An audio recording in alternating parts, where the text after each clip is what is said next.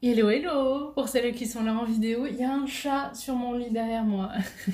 Bienvenue dans ce premier épisode de Handicapé pas incapable. Je parle de, mon cas, de comment j'en suis arrivée là, de ma dépression. On va évoquer rapidement mon eczéma aussi, même si c'est pas le sujet principal, mais j'aurais peut-être quelques petits trucs à dire dessus quand même. Je prends ma liste de petites questions que je pose d'habitude aux invités et je vais l'appliquer à moi. Alors bonjour, moi c'est euh, Bienveillante ou aussi appelée Émilie. Euh, j'utilise tous les pronoms. Hum, au niveau des préférences, j'aime beaucoup quand les gens utilisent quelque chose qui n'est pas elle pour moi, parce que j'aime beaucoup l'idée de casser les normes de genre, etc. Mais il n'y en a aucun qui me fait du mal, donc tu peux utiliser ce que tu veux pour parler de moi. J'ai 22 ans maintenant. Je fais quoi dans la vie? Je suis étudiante. Je parle pas vraiment du domaine de mes études pour l'instant parce que je fais mes études dans une ville qui est pas assez grande pour que je puisse en parler librement et que ce soit pas dangereux pour moi, je pense. Donc, euh, donc je le garde pour moi. Et là, je vais rentrer en bac plus 5. Ma couleur préférée, eh ben j'ai pas de couleur préférée, les amis. J'arrive pas à choisir, je comprends pas, je comprends pas, je comprends pas. Arc-en-ciel, j'imagine, où il n'y a pas de couleurs qui ont un sens pour moi. Je pense que j'aime bien le vert et ma couleur préférée depuis toujours, euh, quand j'étais petite, c'était le violet. Mais sinon, aujourd'hui, j'ai pas de couleur préférée. Si tu veux me faire plaisir, c'est un petit arc-en-ciel, quoi. Et une célébrité qui m'inspire, euh, une des personnes qui m'ont pas mal formée quand je grandissais, c'était euh, Superwoman ou Lily Singh, qui est une personne, et j'ai toujours trouvé ça hyper inspirant, que euh, elle disait, elle était, elle était pas bien, elle était en dépression, et qu'elle disait, bah, j'ai commencé à faire des vidéos parce que je me suis dit que si j'arrivais à faire sourire les gens, je pourrais me faire sourire moi-même, à moi-même. Et je trouve ça fou parce que c'est à peu près ce qui m'arrive à moi. Enfin, moi, c'était pas au niveau du sourire ou quoi, mais si je pouvais donner des conseils aux gens qui leur servent, peut-être que je pourrais m'appliquer ces propres conseils à moi. Et c'est comme ça que tout ça a commencé. Aujourd'hui, je la suis plus trop, donc je sais pas ce qu'elle fait aujourd'hui, mais quand je regardais ses vidéos, j'aimais bien ce qu'elle faisait et... et, je me dis que peut-être un jour je pourrais être la, la prochaine Lily Singh, tu vois, pas sur tout, mais sur le fait de de créer du contenu, d'aider les autres et, voilà. Alors ensuite, la deuxième partie, c'est sur mes troubles, mes handicaps, etc. Alors moi, j'ai une... été diagnostiquée, alors pas diagnostiquée, j'ai pas de papier en disant tu as ça, mais je suis en dépression légère. J'ai deux psychiatres qui qui m'ont dit. La première, c'était en décembre 2020 ou en janvier 2021. Et comment ça s'est passé? En gros, euh, ça fait un moment que je suis pas bien. Je pense que c'est depuis que je suis rentrée dans mes études supérieures que j'ai déménagé, que j'ai commencé à vivre seule, à devoir cuisiner moi-même, à devoir ne plus avoir de, rythme que mes parents m'imposaient plus ou moins. Et être dans des études qui me plaisaient pas aussi, être dans une relation qui était pas très saine. Tout ça a été... et de, de devoir euh, tout reconstruire de perdre toutes mes marques et de devoir tout reconstruire. Et aussi le fait que je me sois c'est à ce moment-là que j'ai fait ma prise de conscience écologique, prise de conscience sociale. Je pense que tout ça été beaucoup trop pour mon cerveau et que du coup je m'autorisais à plus faire grand chose et que du coup je, culpabilisais à chaque fois que je faisais quelque chose et que du coup bah, la dépression euh, la dépression est née je pense depuis là euh, je suis allée voir des psychologues psychologues ça m'a pas tellement aidé parce que j'y allais pas dans l'idée de de résoudre des choses, j'y allais juste dans l'idée de parler, ce qui en soi était déjà pas mal, hein. Mais j'ai pas, j'ai pas fait un suivi assez régulier pour me rendre compte de quoi que ce soit. Alors, j'étais allée voir des psychologues, une deux, trois, deux psychologues, je crois, euh, une avec, une payante et une avec mon école. Et euh, ça m'a pas servi énormément. Mais voilà, j'ai jamais eu trop peur d'aller voir, d'aller me faire aider. Et là, à la rentrée de septembre 2020, je faisais un stage de six mois. Et euh, donc je me suis dit, ok, j'arrive dans une nouvelle ville, j'ai envie de reprendre une nouvelle vie, euh, enfin, de me reprendre en main sincèrement. Donc euh, même si en ce moment ça va pas hyper mal, je vais me faire suivre par quelqu'un qui puisse me suivre aussi bien dans ma ville de, de stage que dans ma ville de mes études, que dans ma ville où mes parents habitent. Et le seul moyen que j'avais trouvé pour faire ça, c'était de, de prendre quelqu'un en ligne.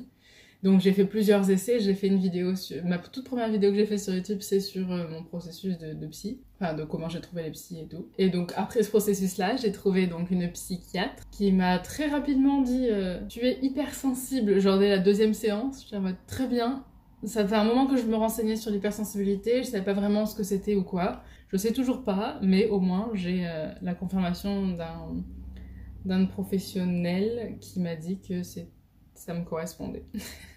Ensuite, on a parlé euh, de tout, de, enfin de pas mal de choses.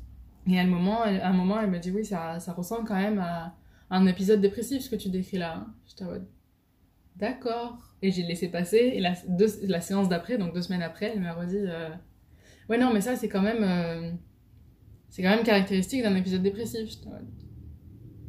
Ok. Ah d'accord. Et du coup un épisode dépressif c'est pareil qu'une dépression? Hmm très bien. Et là, c'est là que ça m'a. c'est là, à ce moment-là, que ça m'a touché. Enfin, pas ça m'a touché, mais ça a fait son petit chemin dans ma tête. Et c'était les vacances de Noël à ce moment-là. Donc, je suis rentrée chez mes parents. J'ai pris un petit carnet. Et euh, j'ai noté tous les symptômes, enfin, tout ce que j'avais moi, que je pensais être des symptômes de dépression. Pour qu'à la séance d'après, je lui fasse la liste de tout ce que j'avais noté. Et que là-dessus, elle puisse me dire si, euh, si j'avais une dépression ou pas.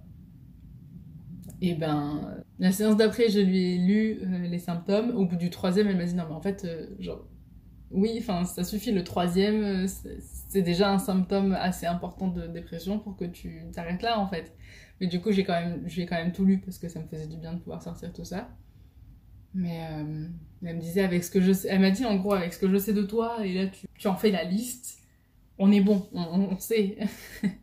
et je pense qu'elle attendait que ça vienne de moi parce que dès que du coup je suis arrivée avec cette liste-là, elle m'a prescrit des antidépresseurs, avec mon accord évidemment, hein.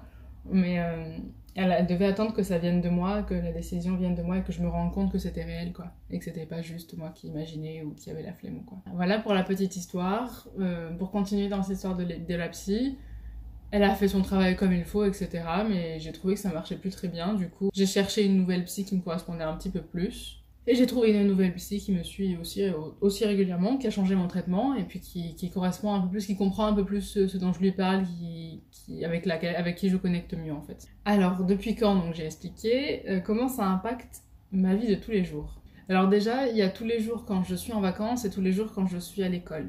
Quand je suis en vacances, j'ai des choses à faire, mais j'en ai moins. Et c'est pas des, choses que je dois faire absolument au jour pour le jour quoi au niveau de, mes tâches. Je, monte, je filme ces vidéos YouTube, j'en monte, etc. Mais c'est pas, c'est pas un truc qui me stresse parce que si je le fais pas, il n'y a pas forcément de conséquences. Euh, donc la vie, c'est pas forcément la même. Par contre, en vacances, je suis avec du monde, je suis avec de la famille, je suis avec des potes. Et du coup, j'ai l'impression que en vacances, je masque plus ma dépression que, si, que quand je suis seule. Ça veut dire que quand j'ai pas forcément l'énergie de faire quelque chose, eh ben je vais peut-être euh, soit m'enfermer dans ma chambre parce que j'ai pas je sais pas, j'ai pas les mots pour euh, dire ce qui va pas ou alors je vais le faire quand même même si ça me fait que je dépense toute l'énergie que j'ai disponible. Le, symptôme, enfin je sais pas si c'est un symptôme, c'est pas c'est pas spécifique à la dépression, mais comme dans tous les troubles et handicaps, c'est un symptôme à partir du moment où ça arrive très, très souvent et à partir du moment où ça te fait du mal. Et moi, donc, c'est l'apragmatisme que m'a dit ma psy la dernière fois. Euh, enfin, le mot qu'elle a mis dessus, c'était le mot apragmatisme. Et c'est le fait de avoir énormément de mal à commencer les choses. Même si c'est des choses qu'une fois que tu les fais, c'est pas compliqué. Mais avoir énormément de mal à, à le faire parce que tu n'arrives pas forcément à te projeter, ou parce que tout te paraît difficile, parce que es, en fait tu es bloqué. Et moi, enfin moi je suis bloquée en tout cas. Et j'ai vu quelqu'un sur TikTok qui, qui, en parlait et qui expliquait que, pas, pas, forcément dans ce cas-là, lui c'était plus dans le cas du TDAH, mais euh, c'était la même sensation et du coup je réutilise cette analogie-là. C'est qu'on comprend, enfin pour réussir à expliquer cette sensation de, de blocage, c'est comme si... Euh, tu devais mettre, tu devais, pour, pour la vie, tu devais mettre ta main sur une plaque qui chauffe, sur, le feu par exemple. Tu mets ta main sur le feu et que bah, tu sais qu'il faut, tu, tu, genre t'en as besoin pour passer à l'étape d'après, j'en sais rien, mais ton corps il te dit non, non, non, il faut, tu peux pas faire ça, le fais pas, c'est dangereux et tu vas pas y arriver à mettre ta main dessus. C'est pas instinct, c'est instinctif que ton cerveau il te dise de pas le faire. Mais là c'est pareil. Tu sais pas pourquoi, mais c'est pas tu t'y arrives pas, ton cerveau te bloque à l'étape d'avant. Je sais pas si c'est clair. En tout cas, moi, je me suis vachement reconnue là-dedans. Ensuite, au niveau de l'école, alors, avant d'avoir un diagnostic, avant, de me faire suivre par des psychiatres, euh, je, je galérais. Alors, en, au lycée, du coup, j'ai toujours eu des bonnes notes. Pas des facilités, mais des facilités à travailler. J'ai toujours énormément travaillé, mais c'était pas hyper dur pour moi de me mettre au travail. Et euh, ensuite, par contre, quand je suis arrivée en études supérieures, là, ça a été extrêmement dur pour moi. Ça se caractérisait comme euh, je me lève juste avant de partir à l'école. Dès que l'école est finie, je rentre parce que j'habite juste à côté. Euh, je parle à personne. Enfin, je parle à personne. Je parle à des gens en cours ou à, la cantine. Mais à la fin des cours, je parle à personne, je rentre directement. Euh, et puis je me mets dans mon lit et je j'attends que ce soit le soir et qu'il faille aller se coucher et que même j'arrive pas forcément à dormir euh, directement. Euh, mais je culpabilise sur le fait que j'arrive pas à travailler, je stresse sur le fait que je travaille pas, je stresse sur la quantité de devoirs que j'ai à faire, sur la difficulté de ce que j'ai à faire. Je n'ai pas l'énergie de faire à manger ni de m'asseoir à table pour manger quelque chose de facile à faire à manger. Et puis en plus de ça, j'étais dans une relation qui me faisait pas du bien et j'attendais de la personne en face qu'elle me sauve ce qui n'a évidemment pas marché.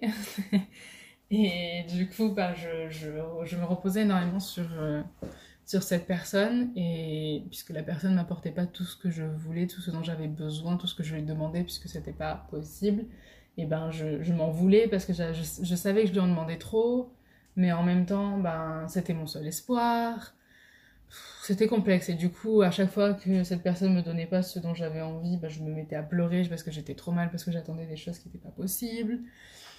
Bref euh, en gros culpabilité stress et, et, incapacité à faire des choses qui paraissent simples je, prenais quasiment pas de douche. Ouais je, je pense que je prenais une douche à chaque fois qu'il fallait que je me lave les cheveux brosser les dents quasiment pas beaucoup non plus évidemment pas, pas forcément d'énergie de faire de sport ou quoi.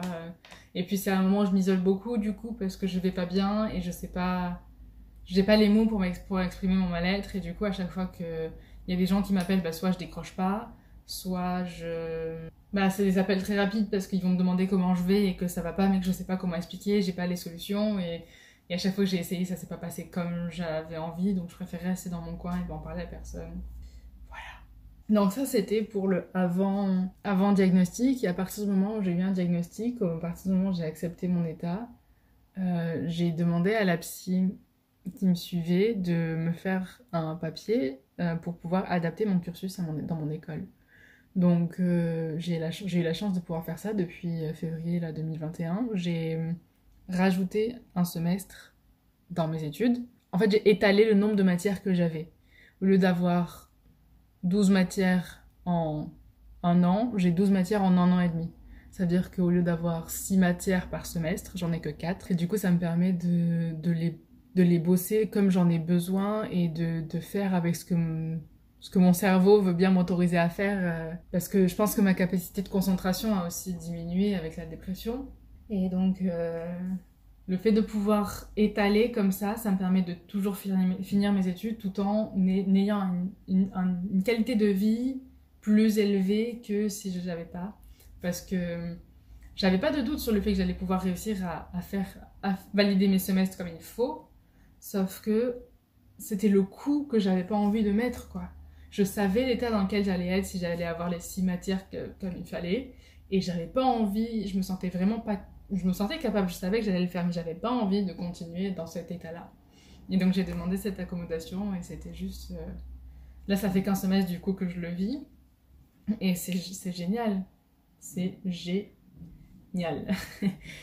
euh, maintenant que j'ai euh, mon diagnostic aussi, je m'autorise plus à commander de la nourriture je vais essayer de changer petit à petit ce rythme-là euh, quand, euh, quand je vais retourner en études, là, mais euh, comme je vous répète hyper régulièrement, c'est plus important de manger un truc pas équilibré que de rien manger du tout. Et donc je me le répète, et quand j'ai pas l'énergie de faire à manger, et eh ben je, je commande. Je mange un hamburger, je mange un truc qui est pas en conviction avec mes valeurs, je mange de la viande, je mange un truc en fast-food à la con, mais, mais c'est moi la priorité c'est moi la priorité. Donc je, mange ce qu'il faut. De quoi nourrir mon corps. au moment où j'ai commencé à prendre les antidépresseurs, ma qualité de vie s'est améliorée, mais c'est aussi au moment où mon stage se finissait, je reprenais les études et du coup j'avais un rythme plus cool et je retournais à un endroit que je connaissais. Donc euh, j'arrive pas vraiment à, à, savoir quel était l'impact de l'antidépresseur, quel était l'impact du changement d'environnement, mais en tout cas ça va mieux et depuis que j'ai changé d'antidépresseur, euh, ça va aussi mieux de différentes manières. Euh, là, j'ai l'impression que ma dépression s'est améliorée du fait que j'ai l'impression que là, j'ai culpabilise moins. Avec les nouveaux antidépresseurs, je suis beaucoup moins dans la culpabilisation. Quand j'arrive pas à faire quelque chose à cause de ma dépression, je sais que c'est à cause de ma dépression et je ne m'en veux pas autant qu'avant. Donc c'est cool. je crois que mon frère va lancer la tondeuse, donc il risque d'avoir du bruit. J'ai toujours assez de mal à en parler avec mes proches, mais j'ai plus de vocabulaire et je suis plus sûre de moi dans ce que je raconte. Donc ça va mieux. Mais est-ce que je me sens légitime? J'ai du mal à me sentir légitime. J'ai toujours du mal à me sentir légitime parce que bah déjà c'est une dépression légère et pour moi la dépression c'était quand t'avais plus envie de vivre en fait. Quand t'étais triste tout le temps. Et en fait, euh, moi c'est pas ça, moi c'est un manque d'énergie et un manque de motivation. Et ce manque d'énergie et ce manque de motivation, j'ai. Je fais un travail sur moi pour me rendre compte que c'est lié à ma dépression et que c'est pas juste de la flemme et qu'il faut pas juste que je me pousse, que j'ai aussi le droit d'accepter que des fois la vie, des fois c'est plus dur pour moi que pour les autres. Et c'est comme ça, mais c'est dur de se sentir. Je trouve ça dur de se sentir légitime, surtout quand du coup c'est une dépression légère que j'ai l'impression que tous mes potes qui sont dans mon école ont le... sont dans le même état que moi en fait. Bon, du coup, la tondeuse est allumée, mais je, vais continuer à filmer quand même. J'ai l'impression que tous mes potes sont dans le même état que moi et que, que tout le monde est pas bien mentalement en fait. J'ai l'impression que tout le monde n'est pas bien mentalement. Et du coup, c'est dur de se sentir légitime en sachant que toi, tu as des accommodations, toi, enfin moi, j'ai des accommodations, moi, je demande de l'aide, et que la plupart de mes potes souffrent plus ou moins de la même façon, et que personne demande de l'aide. Genre, est-ce que je suis vraiment en dépression? Et, que je suis juste la seule qui demande de l'aide et tout le monde, tous mes proches sont pas bien aussi? Ou est-ce que juste, je sais pas, c'est moi qui ai un niveau de sensibilité à ma tristesse et à ma motivation plus fort que les autres et du coup j'exagère? Je sais que c'est pas le cas parce que deux psys m'ont diagnostiqué en dépression. Du coup, j'ai pas eu de, papier de diagnostic, mais les deux m'ont fait des, fait des papiers pour donner à mon école pour dire regardez, elle va pas bien, elle a besoin d'aide. Mais donc je sais que, que je suis légitime, mais c'est assez dur de se sentir légitime quand même. Ensuite, toujours sur la partie donc de mon vécu maintenant, est-ce qu'il y a une différence entre l'avant et l'après-diagnostic? Oui, je culpabilise beaucoup moins de pas arriver. Je mets des mots, je, connais le mot apragmatisme en différent du mot de la flemme euh, je m'en veux beaucoup moins et j'apprends à vivre avec la dépression et pas contre la dépression. Parce que ben, quand j'ai pas l'énergie de prendre des douches, c'est pas grave, je prends pas de douche et je m'en veux pas. Et je culpabilise pas. Et quand euh, le jour où j'ai l'énergie de faire plein de choses, ben j'en profite et je fais plein de choses et, et je range tout pour que ce soit plus agréable pour le moment où j'ai plus d'énergie il y a des hauts débats et j'apprends à vivre avec au lieu de vivre euh, contre. Et puis du coup, je peux plus en parler aussi. Maintenant que j'ai un diagnostic, maintenant que j'ai un mot, j'ose plus parler de mon mal-être à mes proches, même si c'est quand même dur. Euh, mais j'ose plus en parler parce que parce que c'est un truc réel et et je peux je sais pas ouais je me sens plus légitime donc je peux en parler et j'ai des mots pour dire ce que je ressens aussi et puis je me sens aidée aussi, j'ai ma psy qui m'aide, et puis j'ai TikTok qui m'aide énormément à mettre des mots sur ce que je ressens. Donc euh, en fait, le moment où j'en parle à mes proches, c'est pas un moment où j'ai besoin d'en parler, parce que j'ai déjà fait ce travail de besoin avec TikTok ou avec mes, ma psy. Et donc quand j'en parle avec mes proches, c'est beaucoup plus détaché, ou c'est pour demander des accommodations sur le moment euh, avec, avec les personnes avec qui je vis, quoi.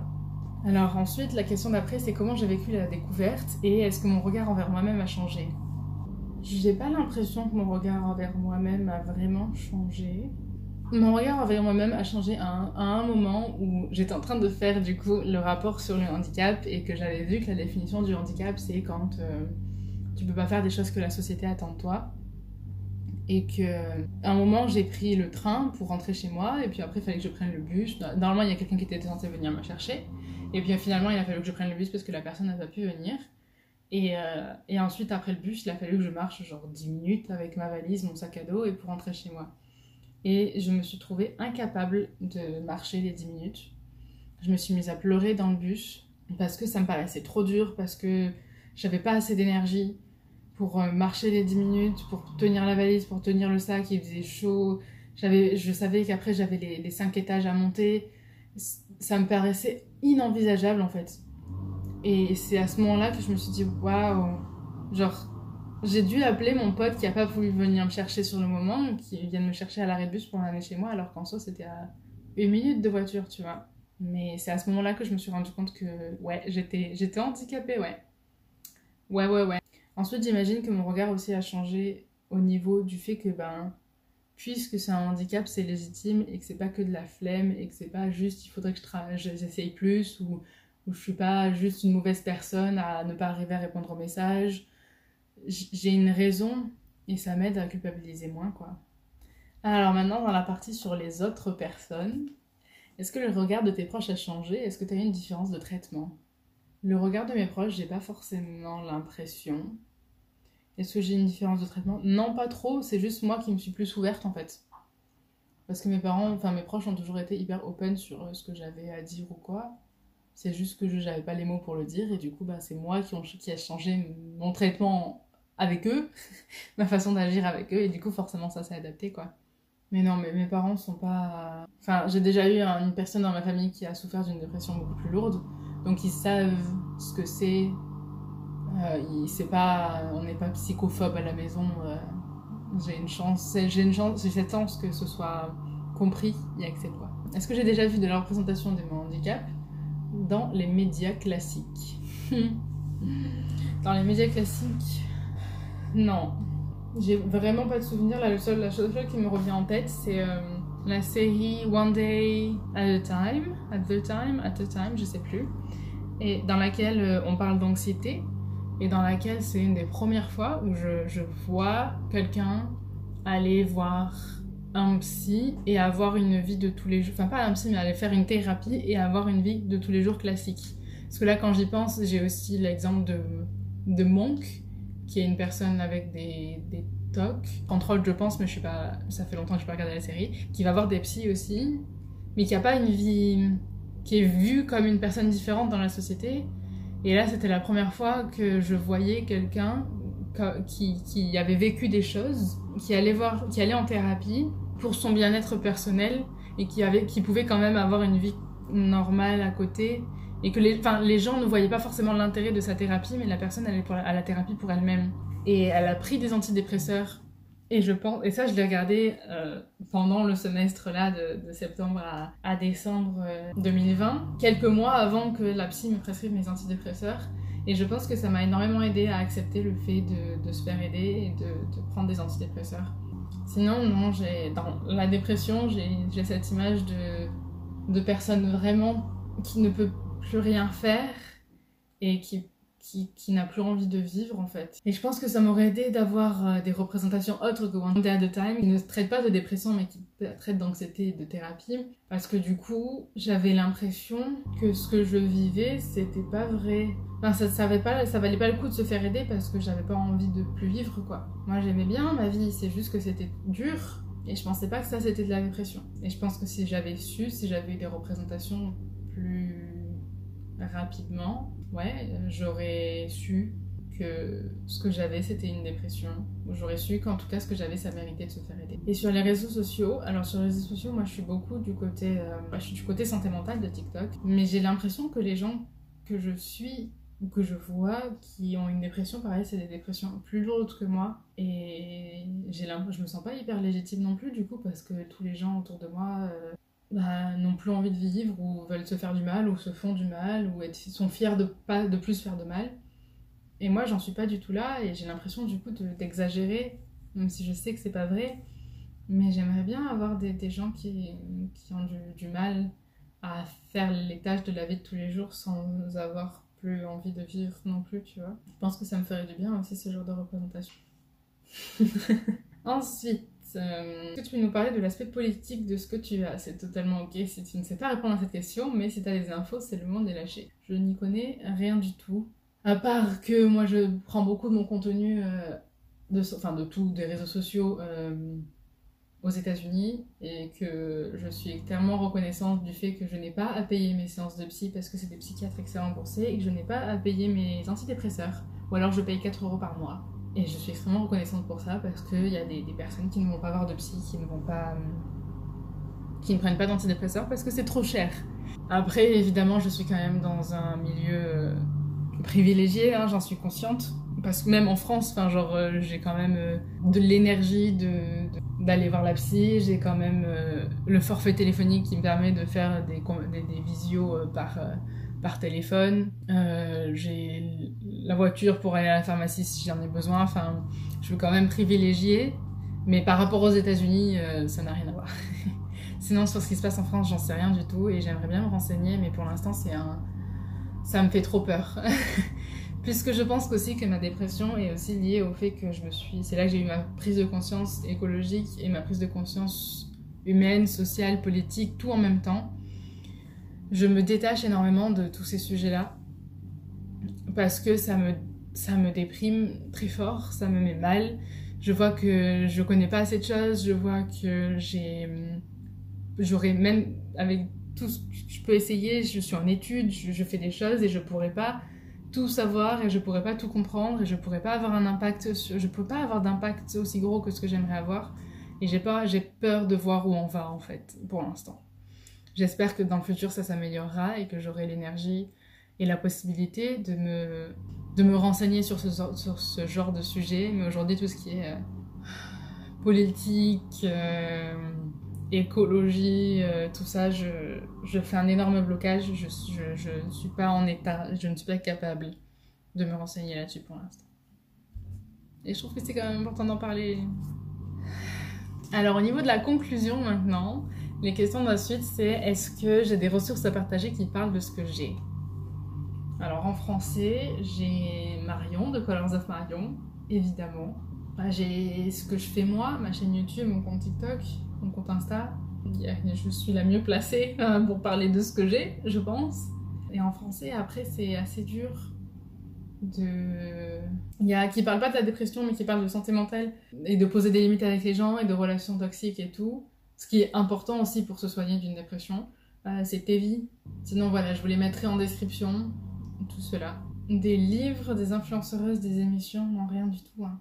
Des assos non plus. En vrai, faudrait que je regarde s'il n'y a pas des assos de dépressifs. Un conseil à la moi que j'étais avant, le... avant mon diagnostic ou au début de ma dépression. Donc pour moi, c'est euh, la moi de 2017 qui rentre, euh, la moi de 18 ans qui rentre en études supérieures. Conseil que j'aurais à lui donner, c'est d'aller voir un psychiatre et de faire une liste de des choses qui font que ça va pas. Des, pas des choses qui font que ça va pas, mais de une liste des, des choses qui montrent que ça va pas. Qu'est-ce que tu n'arrives pas à faire, qu'est-ce que tu arrives à faire, qu'est-ce qui est dur pour toi à faire, qu'est-ce qui te fait pleurer, qu'est-ce que voilà. De faire une liste de tout ça et de te rendre compte que c'est pas c'est pas normal et d'aller avec cette liste là avoir euh, quelqu'un un professionnel pour euh, te faire aider le plus rapidement possible voilà, je pense que c'est, je pense que c'est ça le, conseil que je me donnerais. Un conseil à des personnes qui sont dans la même situation que toi aujourd'hui. Donc, c'est des personnes qui ont eu un diagnostic ou pas, mais qui, qui, ont, qui sont sûres de leur dépression. Vous avez le droit de vous faire aider. Non, vous n'exagérez pas. Quand vous dites que ça va pas, c'est que ça va pas. Si vous, vous le vivez de façon négative, c'est que c'est négatif. Que il faut que vous vous donniez des, dans vos têtes des priorités, que vous les écriviez ou pas, mais il y a des priorités et des fois, répondre à des messages, c'est pas forcément des priorités, mais manger, c'en est. Je me base beaucoup sur la nourriture parce que si on donne pas assez d'énergie à notre corps, il n'a pas assez d'énergie pour faire ce qui nous paraît encore plus dur après. La nourriture, c'est la, la base de, de, notre énergie. Même si c'est pas le seul problème, hein, si t'as beau manger comme il faut et équilibré et tout, c'est pas pour ça que tu vas, avoir, tu vas soigner ta dépression Mais si déjà t'as, si t'as de l'énergie pour faire une chose, essaye de, l'utiliser pour manger, pour que ton cerveau il puisse se battre contre la dépression. Un mot pour les valides ou le neurotypique qui nous écoutent. Oui, croyez-nous s'il vous plaît. Et soyez à l'écoute.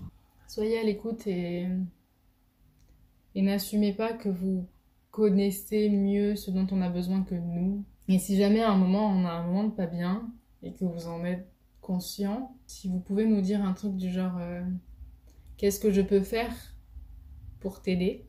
Et dans ces moments-là, en général, quand on est vraiment pas bien, on sait pas ce qu'on veut. en tout cas, quand on est au début de ce processus-là, on sait pas ce qu'on veut. Et du coup, euh, proposer est-ce que tu veux que je te laisse? Est-ce que tu veux un câlin? Est-ce que tu veux en parler? Est-ce que tu veux te distraire? Proposer différentes options pour que nous, on voit ce qui nous plaît le plus. Essayez aussi de ne pas donner des conseils aux gens qui n'en ont pas demandé. Ça marche pour tout, mais pareil, euh, si quelqu'un vient avec un problème ou avec une situation quelle qu'elle soit, avant de donner la solution que tu as en tête, tu peux toujours demander si la personne a besoin de solution ou si la personne a juste besoin de se vider, d'en parler et elle sait qu'après elle va s'en sortir donc c'est pas un problème quoi. Et la dernière question que je pose aux gens, c'est où est-ce qu'on peut te retrouver? Et eh ben ici, sur ce podcast, qui s'appelle donc Handicapé par incapable, ou sur ma chaîne YouTube, Courrier Bienveillante, euh, sur laquelle sont disponibles également euh, les interviews en version vidéo. Sur euh, la chaîne YouTube et sur mon compte TikTok aussi, queer-du bas bienveillante, et sur Insta, queer-du bas bienveillante. Là-bas, je parle donc de communauté LGBTQ, de santé mentale, de relations toxiques, euh, je donne des définitions, je, je, parle un petit peu de ce, de ce que je trouve important sur le moment. Et ouais, si je peux interagir avec vous un maximum, ce serait top. Donc voilà, merci beaucoup d'avoir été là jusqu'au bout, de m'avoir écouté. J'ai pas parlé d'eczéma du coup. Si je peux faire un truc rapide sur l'eczéma, faites-nous des représentations s'il vous plaît les gars. S'il vous plaît, j'ai jamais vu quelqu'un avec de l'eczéma dans des films, dans des séries. Euh, j'ai jamais vu quelqu'un qui, qui, avait la même peau que moi. Là, ça va beaucoup mieux, mais quand j'ai grandi, c'était, je culpabilisais énormément de, mon eczéma. De... Écrivez des personnages handicapés, des personnages différents de la norme, avec des personnes concernées, s'il vous plaît. s'il vous plaît. voilà. Et oui, et ne dites pas aux gens, euh, arrête de te gratter. Parce que ça ne marche pas, ça nous fait culpabiliser encore plus. Tu peux dire aux gens, euh, je vois que tu es en train de te gratter, que tu es en crise, est-ce que je peux faire quelque chose pour t'aider? Mais dire, arrête de te gratter, c'est un ordre, c'est culpabilisant, ça fait... c'est pas ouf. Et ben après j'ai marqué merci, donc d'habitude je dis merci aux invités d'avoir euh, euh, répondu à toutes les questions. Mais merci à vous d'avoir écouté en entier, c'est vraiment hyper ouf, hyper cool que vous soyez là encore et que vous ayez écouté mon vécu, mon ressenti jusqu'au bout. Donc Handicapé par incapable, c'est un podcast qui sort une semaine sur deux, normalement, le lundi. Dans le prochain épisode, on va interviewer Manon, qui est une personne qui a des douleurs euh, chroniques au poignet et qui a un TDAH non diagnostiqué. Et elle va donc nous parler de ses douleurs, de son diagnostic, enfin la même chose quoi. Si jamais il y en a parmi vous qui souhaitent euh, donner leur, leur vécu, qui souhaitent parler d'un sujet dont j'ai déjà parlé en podcast ou qui souhaitent parler d'un sujet qui n'a pas encore été traité sur le handicap, mais c'est volontiers. Vous pouvez me contacter sur Insta ou euh, par mail. Je vous mettrai le mail par là. Et puis, euh, je vous dis à dans deux semaines, du coup, pour le prochain épisode de podcast. À la semaine prochaine pour une vidéo sur ma chaîne YouTube. Et euh, n'oubliez pas de boire de l'eau, prendre vos médicaments, etc. Mais c'est pas, pas ça que j'allais dire. N'oubliez pas de si vous pouvez commenter, liker, vous abonner, ce serait ouf parce que du coup pour pour l'algorithme c'est c'est mieux, c'est ce qu'il faut, c'est ce dont on a besoin donc euh, donc si vous pouvez me donner ce petit coup de pouce là, ce serait cool et le partager hein, autour de vous euh, avec vos amis, avec des gens qui pourraient être intéressés si vous avez trouvé ça intéressant. Voilà. Et donc, pour finir, comme toujours, n'oubliez pas de boire de l'eau, de prendre vos médicaments et de manger un bout parce que comme je l'ai dit, Manger, c'est la chose la plus importante. Manger et dormir, c'est les deux seules choses qui nous permettent de nous donner de l'énergie. Donc si tu peux arriver à manger un petit peu, je suis fière de toi. Des bisous